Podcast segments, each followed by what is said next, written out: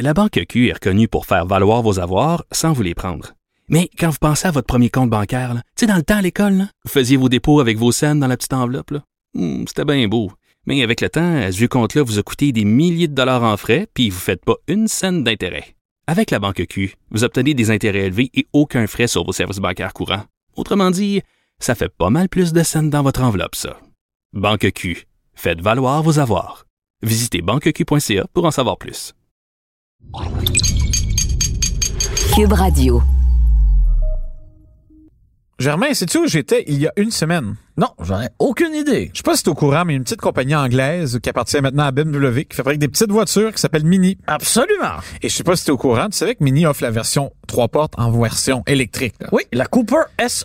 Et puis honnêtement, là, c'est une super auto à conduire, c'est plaisant, c'est rapide, c'est On un retrouve le même plaisir d'une Mini Ah, Cooper c'est un produit régulière. 100% réussi jusqu'au moment où on se rend compte que Mini semble avoir oublié qu'on est en 2021 et que Hyundai fait un Kona avec 400 km d'autonomie parce que leur Mini électrique n'a que 177 km d'autonomie et ça, c'est optimiste parce que réalistement, j'ai jamais réussi à faire plus que 150 et pour la première fois depuis longtemps, j'ai fi manquer d'électricité. J'étais à 5 km d'être une tache noire sur la carte de CA Québec. Il a fallu que j'arrête dans une rôtisserie, Germain. Une rôtisserie gamblée sur un choix du chef à savoir si j'allais avoir une cuisse ou une poitrine pendant que mon auto se rechargeait. Merci de sacrifier la santé de tes artères euh, pour celle de ta santé financière. Plaisir, Germain.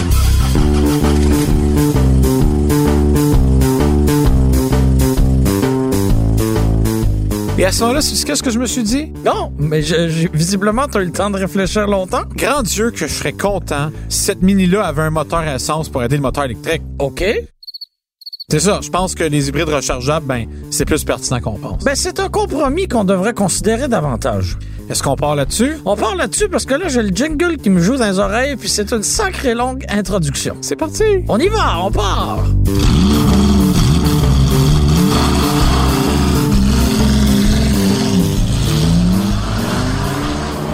Marc-André, l'idée d'une voiture hybride rechargeable est souvent présentée comme étant un compromis, mais à nos yeux, c'est peut-être plus que ça.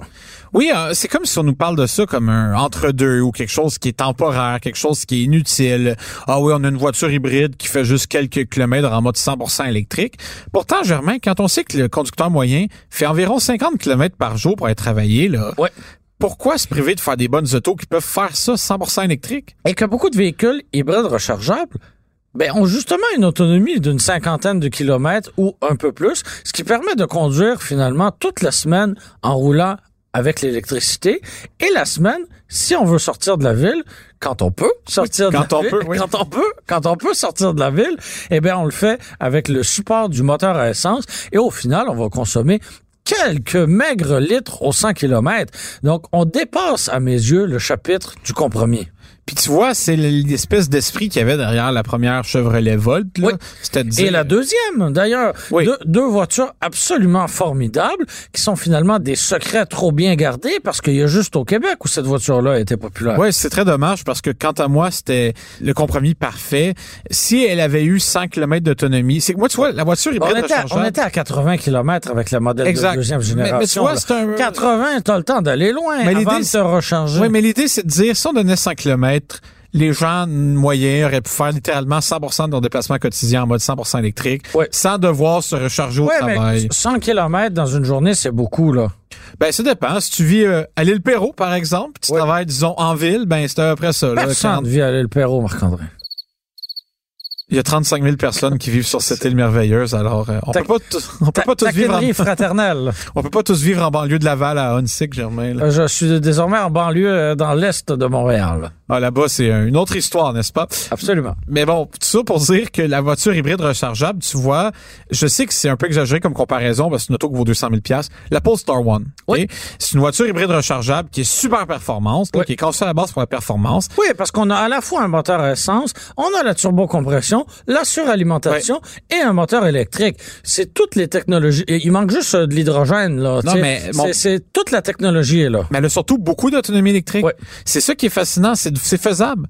Puis je, je sais que là, c'est un drôle de débat à avoir, mais là, les constructeurs sont convaincus que la voiture électrique, c'est le futur, puis OK, tant mieux. Là. Je suis convaincu, moi aussi, que c'est intéressant quand tu as une entrée de garage pour te recharger, quand Voilà. tu as accès à des bornes, mais quelqu'un qui vit en ville, comme à Rosemont, ma soeur habite, où toutes les voitures sont dans la rue, doivent changer de place aux 10 minutes, ils peuvent pas toujours être devant chez eux.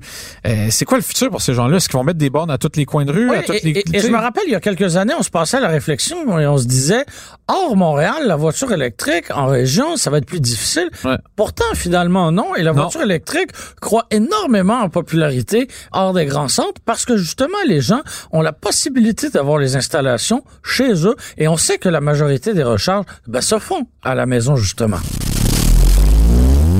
Exactement, parce que, tu sais, on disait en région, ah, l'autonomie, c'est un problème là-bas parce que. Ouais, mais on l'a faire- réglé le problème Exact, d'autonomie. c'est On est rendu à 400 km. Exact. Fait que même si tu fais 100 km, là, c'est énorme. Mettons que tu pars de ton village, tu fais 100 km pour aller faire l'épicerie, Ouais. sans revenir, ben, tu vas être correct, tu as 400 km Absolument. maintenant. Fait que tu peux recharger chez vous, t'es correct. Mais si tu vis au centre-ville, ben, bonne chance de trouver une borne, là. Ouais. Il va falloir que tu faire comme moi, aller dans une rôtisserie gambler sur une cuisse ou une poitrine, attendre Hey, on quelques a-tu heures. des vies existantes en 2021? Ah, la COVID, c'est ça, Germain. Hein? La seule excitation qui te reste, c'est de savoir qu'est-ce que ton choix du chef va te donner. Ben, des fois, t'as une poitrine.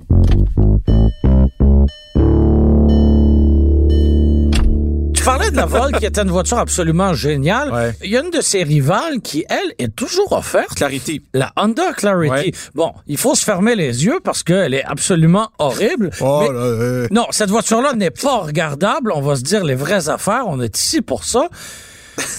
Mais une fois qu'on a fait fi du fait qu'elle était laide, eh ben tout va bien parce qu'à l'intérieur c'est super bien aménagé, c'est confortable, C'est spacieux aussi, mon c'est Dieu. très spacieux. Euh, c'est plaisant à conduire. On a une autonomie de presque 80 km, justement. Mais malheureusement, Honda n'est pas très motivé à en Ah, vendre. Il n'y a aucune publicité de cette voiture-là. Aucune voiture, savoir, aucune publicité. Et en plus, les concessionnaires ont de la misère à en obtenir en inventaire. Et on sait qu'à chaque fois qu'il en rentre un en inventaire, ben, elle est déjà vendue. Bref, si tu rentres dans un concessionnaire Honda demain matin, tu dis, je veux une Clarity, ben, fort probablement qu'on va te dire, ben, j'en ai pas en inventaire, mais je vais en recevoir dans les mois prochains. Bref, il y a une demande qui est plus forte que l'offre en ce moment pour cette voiture-là, même si elle est laide, même si elle est sortie il y a quelques années, parce que visiblement, c'est une formule qui plaît à beaucoup de gens. Tu, tu dis euh, qu'elle est laide, mais bon, ça, ça, tous les goûts sont dans les... Oh non, elle est horrible, arrête, elle est horrible. La beauté est derrière les yeux de celui qui regarde. Ouais, ben il n'a pas de beauté dans Tu les, devrais derrière les yeux de celui qui la regarde. Ça. Oui, écoute, la, Tu, la es en train- tu dis ça parce que je suis pas beau? Non, au contraire, Ah, moi, Germain, si c'était de moi, j'aurais ton poster dans ma chambre, mais ma conjointe ne serait pas d'accord. ça va trop loin. Écoute, c'est ça qui est paradoxal, c'est qu'en ce moment, les manufacturiers sont engagés à 100% vers l'électrique. Tu sais, euh, L'hydrogène dont on vantait les mérites il y a quelques années à peine, là, ça semble être complètement disparu de la carte. Ouais. Il y a juste Toyota qui offre encore une journée. Et Hyundai avec le, le Nexo, euh, Ben encore là, est-ce que t'en vois, j'en ai vu un sur une remorque plateforme derrière une Toyota euh, Mirai il y a quelques semaines et euh, le camion était identifié à un organisme gouvernemental fédéral. Ouais, il devait faire un test Ouais, parce voilà. que Mais bref, oui, cette technologie-là, on l'a complètement écartée. On sait que le rendement énergétique est pas bon. L'investissement pour créer une infrastructure de distribution est très élevé. Et par le temps qu'on y arrive, les voitures électriques vont avoir 800 km et plus d'autonomie. Ça défait un peu le problème.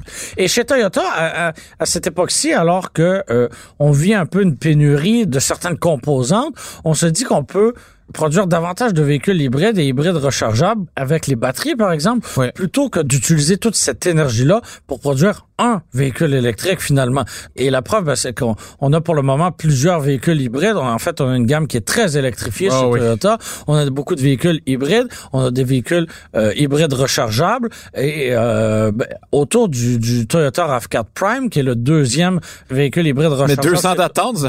Oui, effectivement, il est victime de sa popularité mais bon, ça c'est une autre question. Visiblement, c'est un véhicule qui est extrêmement populaire. Populaire pourquoi? Probablement parce que son achat est largement subventionné par les gouvernements. Il est populaire euh, jusqu'à un certain point. C'est surtout parce que c'est un produit qui est extraordinaire, quant à moi. Tu sais, ça, tu consommes à peu près rien. Tu vas faire 5 litres au 100, 6 litres au 100, puis tu vas avoir 302 euh, chevaux, ce qui est très performant. Les 100% électriques, je le dis, beaucoup d'avantages intéressants. Euh, je pense que c'est pour ça que beaucoup de gens semblent mettre ça de l'avant. Mais moi, je reviens à ce que je te disais. Est-ce qu'on devrait subventionner le véhicule hybride rechargeable? La vérité, Germain, c'est qu'on sait que l'impact environnemental d'une voiture électrique, là, on n'est pas capable d'avoir des, des vrais chiffres par rapport à ça. Non, mais, oublions l'impact. Mais c'est de là que vient la subvention, Germain. Ouais. Ils subventionnent parce que l'externalité positive de la chose, c'est de dire on donne de l'argent parce qu'on réduit la pollution. Quand- Oui, mais on en donne au Toyota RAV4 Prime, mais on n'en donne pas autant à son équivalent le plus direct qui est l'Escape PHEV. Ben, là, parce que c'est une question de kilowattheure. Oui, mais de- réalistement, on va avoir une consommation qui va être similaire. On a une échelle de prix qui est similaire. Tout est similaire. L'autonomie est moins intéressante et euh, moins, surtout, Oui, mais on va consommer moins une fois qu'on va être en essence. C'est une théorie qui se défend, mais Oui. n'oublie pas que quand tu es à la Donc, tête tu es de- en faveur de ça. je suis en faveur. Je pense qu'il faudrait surtout avoir un programme qui est conséquent avec les réalités. C'est parce qu'en ce moment, le gouvernement, ce qu'il fait, c'est qu'il va mettre, il faut qu'il tranche quelque part, tu sais. Oui. Il faut qu'il dise, il faut qu'il mette une ligne dans le sable. Sauf que faire ça, on s'entend que c'est stupide parce qu'effectivement, tu penses que tu démontres un bon point là, qu'en bout de ligne. Il y a des euh, incohérences. Exactement. Tandis que si on avait une vraie politique nationale de se dire, bon, est-ce que c'est vraiment bon pour l'environnement des autos électriques? Qu'est-ce qu'on fait? Et oublie pas une chose, puis c'est ça qui m'écœure le plus, c'est qu'en ce moment, les gens font beaucoup de calculs en se disant, ah, ça coûte presque rien rouler électrique, ça me coûte tant à recharger. OK. La journée que tout le monde est électrique, je vous garantis, je vous le garantis, là, qu'ils vont trouver une manière de vous taxer. Tu sais, quand ça- tu mets un litre d'essence dans ta voiture, là, c'est quelque chose comme 35% du prix, là, qui, qui est des, des taxes qui servent à financer le transport commun. Demain matin, tu demandes aux 4,5 millions de Québécois qui ont une voiture, là, d'arrêter de mettre de l'essence. Ça va faire un méchant, méchant gros trou dans ton budget provincial. Absolument. Il faut que tu ailles chercher cet argent-là. Donc, le prix de l'électricité va monter. Donc, le calcul qu'on fait pour dire que c'est plus rentable de rouler électrique, il peut On- pas tenir à vitam aeternam. C'est ça que je On veux le dire. fait avec le- les données financières actuelles. Ah, c'est ça, mais fait tu sais, je pense c'est que c'est tellement complexe en ce moment de même juste l'idée de la question environnementale, ça dépend des pays où t'es. Ouais. Un pays en Chine où tu roules avec une voiture électrique, c'est l'équivalent de rouler qu'un VUS qui fait 10.8 litres au 100 km parce que tu émets vraiment beaucoup de carbone pour chaque kilomètre que tu fais parce qu'ils font de l'électricité au charbon. Ouais. Fait que tant que les autres sont pas passés à une énergie propre à 100% comme c'est le cas au Québec, ben là-bas rouler électrique, c'est polluer pratiquement plus que si tu une petite cylindrée. Surtout quand on sait qu'en Chine, ils aiment les petites cylindrées. Là, les environnementalistes vont dire que oui, mais t'enlèves la pollution des villes, ta pitch en campagne ou les usines, fait que c'est mieux la santé humaine, mais ultimement, pour la planète, l'équation est la même, tu. Au Québec, on est juste bien placé pour ça. Mais encore là, je sais que j'ai peut-être une mentalité trop survivaliste, weird, là, mais j'aime pas l'idée de savoir que je dépends à 100% d'un réseau électrique pour pouvoir avancer. Un réseau électrique qui se bonifie quand même. Oui, il est bon, Germain. Je suis d'accord avec toi à 100%, mais disons... Euh, qui, se bonifie et qui s'est beaucoup Ouais, amélioré. mais deux semaines de crise de verglas encore, là. On est foutu qu'un choix électrique. Ouais, mais on est rendu au printemps, là. Il n'y a plus de verglas. La Banque Q est reconnue pour faire valoir vos avoirs sans vous les prendre. Mais quand vous pensez à votre premier compte bancaire, tu sais, dans le temps à l'école, vous faisiez vos dépôts avec vos scènes dans la petite enveloppe. Hmm, C'était bien beau. Mais avec le temps, ce vieux compte-là vous a coûté des milliers de dollars en frais, puis vous ne faites pas une scène d'intérêt. Avec la Banque Q, vous obtenez des intérêts élevés et aucun frais sur vos services bancaires courants. Autrement dit, ça fait pas mal plus de scènes dans votre enveloppe, ça. Banque Q, faites valoir vos avoirs. Visitez banqueq.ca pour en savoir plus.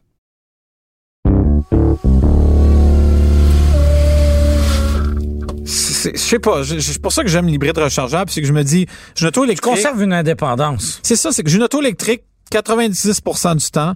Au Québec, je consomme notre belle or bleu, l'hydroélectricité. Et si je dois aller plus loin, oui, je vais brûler un peu d'essence, mais en même temps, pas beaucoup parce que c'est un moteur qui est super économique. Et tu sais, je regarde des trucs comme ce qu'Infinity fait en ce moment. Ils travaillent sur une technologie qui s'appelle le e-power. Ah, C'est-à-dire, Infinity, ils doivent travailler très fort en ce moment. je sais pas ce qui arrive avec eux, mais à l'époque, ils travaillaient encore là-dessus parce qu'il y avait... On peut pas vous des- garantir que cette marque va exister au moment où vous allez écouter ce Non, parce podcast. qu'avec les ventes qu'ils ont en ce moment, c'est c'est difficile. Mais tu vois, eux, leur technologie électrique de transition qu'ils appelaient, c'était de dire, OK, on va avoir un moteur électrique de 400 chevaux, mais ça sera pas une batterie au lithium polluante qui va l'alimenter, ça va être une petite génératrice qui va être capable de produire les kilowattheures nécessaires à alimenter ces moteurs électriques-là. Et un moteur à essence, on sait que dans un contexte de génératrice, il est plus efficace que dans un contexte où il est connecté à une transmission qui est Ouais. connectée à des roues. Fait que quant à moi, c'est une forme d'hybridation, ça, parce que c'est un moteur essence qui fait C'est une combinaison mécanique. Oui, mais c'est toutes ces choses-là qu'on a balayées de la main pour aller vers le 100% électrique. Puis, je sais pas, c'est pour ça que j'aime l'hybride rechargeable encore une fois, c'est que je trouve que tu as vraiment le meilleur des deux mondes. Et on a parlé, bon, de la Volt, on a- qui était pas tout à fait une hybride rechargeable, mais essentiellement l'idée C'est est le là. concept. On a parlé de la Clarity, on a parlé de la Prius Prime, du RAV4 Ouais. Prime, bon. Mais toujours est-il qu'il y a des véhicules hybrides rechargeables qui sont moins intéressants. Ah, le ça, c'est sûr. C'est le cas, par exemple, du Subaru Crosstrek, hybride rechargeable, qui n'a finalement aucun bon sens. Euh, chez Mini, on a aussi la technologie hybride rechargeable avec euh, euh, la Countryman euh, chez Volvo, là Ouais, aussi, c'est assez peu convaincant. C'est peu convaincant, mais en même Et temps... c'est vite dépassé. Ben, c'est ça qui arrive. C'est que, qu'ils ont dit demain matin, bah, Chevrolet, je veux développer une technologie d'hybride rechargeable efficace. Ça va me prendre cinq ans à le faire. Dans cinq ans, Tesla va arriver avec une batterie qui va prendre avoir 2000 km d'autonomie, tu sais. Ouais. Donc, ça veut dire que Kia va avoir une batterie qui fait 800 ou 900 km d'autonomie. Ça va être difficile de pas se tourner vers ça. Sauf que ça revient toujours à la question initiale. Comment les pays font leur électricité? Est-ce qu'ils ont le réseau pour distribuer cette électricité-là aux voitures? Et qu'est-ce qui arrive au monde qui vivent en ville? Et pour moi, l'autonomie, oui, c'est une donnée importante. Oui, étant à grimper euh, sans arrêt, mais c'est le temps de recharge aussi Ben, qui, qui demeure un enjeu. Si on développe un méga réseau de superchargeurs, Non, le temps. Oui, c'est ça. Oui. C'est parce qu'avec un superchargeur, Oui. on recharge plus vite. C'est parce que moi, je me mets tout en tête du monde qui vit en ville. Mettons Oui. que j'ai une voiture électrique qui est parquée là. J'ai pas accès à une bonne. Par contre, si j'ai une auto de 900 km d'autonomie, que je peux recharger pleine en deux heures, même si je dois prendre ma voiture puis une fois par mois aller me stationner dans une recharge deux heures, c'est pas si mal, tu sais. C'est juste qu'on n'est pas encore tout à fait là. Je sais pas dans combien d'années on va être rendu là. Puis c'est que c'est un drôle de sujet qu'on a en ce moment parce que c'est comme dire, il a fallu qu'il y a 10 ans, on investisse dans l'hybride rechargeable parce que ça aurait été une technologie de transition parfaite. Ben, on l'a pas pas fait. Puis par le temps qu'on le fasse, il risque d'être un peu trop tard. Tu tu vois ce que je veux dire? C'est- C'est c'est comme la poule et l'œuf un peu. C'est une bonne idée qui arrive peut-être trop tard. Exact, mais en attendant, on sait que c'est faisable et bien le faire. Regarde Toyota, eux, contrairement à tous les manufacturiers qui semblent dire, nous, en 2030, c'est fini l'essence, Toyota vise 2040. Oui, et 2025, une gamme complètement électrifiée. Oui, et pour hybride. moi, c'est un premier pas qui est franchement intéressant. Exact. Puis Toyota démontre, tu sais, par exemple, prends une Corolla hybride, là. Oui. Et pas tant plus cher que la vraie Corolla, puis elle va te consommer pas mal moins d'essence. Quelqu'un qui a ça, honnêtement, il va sauver une fortune en essence. Puis ce qui est bien que la technologie hybride de Toyota, c'est qu'elle s'est beaucoup améliorée. Quand tu es dans le trafic, tu es pratiquement 100% du temps en mode électrique. Oui, et c'est excessivement fiable. Ah, c'est la Prius là, de deuxième génération est considérée comme l'une des voitures les plus fiables de tous Oui. les temps. Pourtant, on a un moteur Atkinson, on a des batteries reliées à ça, on a quelque chose de plutôt complexe, mais Oui, ça C'était relativement révolutionnaire au moment de sa sortie. Ah oui, cette, cette Prius-là, c'est... Et ça inquiétait beaucoup de gens, la durée de vie des batteries. Et pourtant, ben, ça a prouvé son point avec le temps. Je sais pas la statistique pour la Prius, mais je sais que pour la Honda Insight, puis ça, c'est un autre débat pourquoi Honda a abandonné ce véhicule-là qui avait quelque chose d'intéressant, là. Ben, après toutes ces années, les batteries sont carbone à 85% tu sais? Ce qui est vraiment pas mal, là, en, en bout de Oui, ligne. parce que ça fait plus de 20 ans, finalement. Exact. Puis, fait que, tu sais, je- me dis juste, Germain, c'est que quand on a des sujets comme ça, ça me fait réaliser qu'on dirait qu'on a échappé la balle au bon. Ouais. On a tellement été longtemps à se demander, OK, c'est-tu l'hydrogène, c'est-tu l'électricité, que par le temps qu'on arrive, Alors qu'on avait entre les mains une technologie hybride et hybride rechargeable qui était très oui. efficace. imagine s'il y a 10 ans, on avait sauté là-dessus, puis que chaque voiture aujourd'hui était hybride rechargeable, genre. Ouais. Ben, au lieu, on en sauverait tellement de pollution. Imagine toutes les VUS qu'on voit sur la route qui, au lieu de faire 11 litres au 100 km, il en ferait 7 ou 8. Ouais. C'est con, mais calcule-le comme tu veux, ça aurait réduit pas mal les GES, là. Oui, et sur le budget familial, ça fait toute une différence. Oui, puis peut-être que je pense pas assez aux familles, là, mais je pense donc même si je pense à la planète ou à l'environnement en général, ça aurait fait pas mal moins d'émissions euh, nocives. Et, et c'est pour ça que je te dis que là, en ce moment, dans une position un peu bizarre où on a encore plein de véhicules polluants. Tu sais, les VUS, euh, c'est con, mais même s'ils sont modernes, même un CX-5 moderne va facilement faire 10 litres au 100 km. Là. Et il y en a des tonnes, des RAV4 pas hybrides, il y en a des tonnes, des CRV pas Oui, hybrides. des plus gros, là. Ils sont plus gros, sont plus lourds. On, des- on- on a des VUS intermédiaires Exact. aussi. Là, Là, on sait qu'on s'en Oui. va vers l'électrification, mais en attendant, c'est juste que ces voitures-là auraient pu être des voitures hybrides rechargeables. Puis ça me fait un petit pincement au cœur de me dire que c'est une occasion. On a raté cette occasion. Voilà. Marc-André, on a notre réalisateur qui pose sa question et qui nous demande si on va voir tous les trois le jour où l'électricité va dépasser l'essence. Ben, quant à moi, c'est pas une question qui est très difficile, c'est certain. Euh, tous les grands manufacturiers automobiles, tous les grands sans exception, se sont engagés à être 100% électriques d'ici 2030-2040, dépendamment. Là. Fait que tu sais, tant si longtemps que je fais Donc, si on vit assez vieux, assez vieux, si je me rends dans la soixantaine, ben je m'attends à le voir. Est-ce qu'il risque d'avoir un changement d'ici là, je sais pas. Là, tu sais, il y a du monde qui parle de carburant alternatif. Il y a Toyota qui s'est mis à brûler, à faire un moteur qui brûle l'hydrogène plutôt qu'en faire de l'électricité. Là, ils mettent de l'hydrogène dans les cylindres pour faire des explosions. Apparemment, c'est super économique puis ça pollue pas. Euh, Est-ce que une technologie bizarre va survenir de nulle part, remplacer tout ça? À mon avis, c'est peu plausible. Je pense vraiment que l'électricité va, va prendre la place. Et on a fait le choix comme société aussi, Ben oui, aussi. De, de, de prendre cette direction-là et de bâtir les infrastructures nécessaires. Oui, quant à moi, c'est ça que je vous dis. Si je devais parier, ça serait forcément là-dessus. Je crois vraiment à l'avenir de la voiture électrique. Est-ce que c'est la meilleure solution partout? Non, pas en termes de pollution. Mais encore là, c'est ça qui est fascinant avec ce sujet-là. Tu ferais avoir cinq intervenants, cinq experts, tout le monde aurait une opinion différente. Les gens ultra convaincus vont te sortir des arguments. Les gens sceptiques vont avoir d'aussi bons arguments quant à moi. La vérité, oui, comme d'habitude, est toujours au milieu de tout ça. La vérité, c'est que le consommateur va faire le changement quand ça va faire aucune différence pour lui. Quand il va pouvoir se procurer, encore une fois, un RAV4, un CRV ou peu importe quel VUS il veut, que son char électrique va être le même prix que son essence- voiture à essence. Et que l'utilisation coûtera pas plus cher, Exact. pas moins cher, et qu'au bout de la semaine, ça lui coûte le même prix. et surtout que ça sera pas plus compliqué, qu'il n'y aura pas à planifier et penser ses déplacements en fonction de est-ce que je me rends.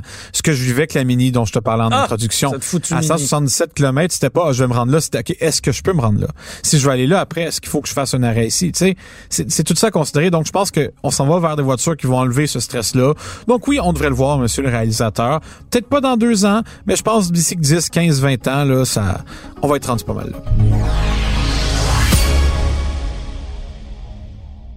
En finissant, Germain, j'ai une petite question à te poser.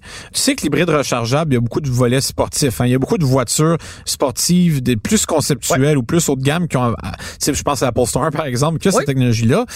Mais si je te permettais Même de dans jouer- le plus haut de gamme, on a des Ferrari, la Ferrari, Ben, par exemple, qui font exactement. appel à l'électricité pour ouais, venir- oui, Porsche 900, le- 918, la. Spiders, puis même la McLaren P1. Ouais. Ma question, c'est de savoir si toi, demain matin, tu peux prendre une sportive, pas obligé d'être une grosse affaire, ça peut être une Golf GTI, la rendre hybride rechargeable, ce serait laquelle, puis combien d'autonomie t'aimerais avoir? C'est une excellente question. On a un peu débattu un peu plus tôt sur l'autonomie. Effectivement, pour moi, là, entre 80 et 100 km, c'est absolument suffisant pour une hybride rechargeable.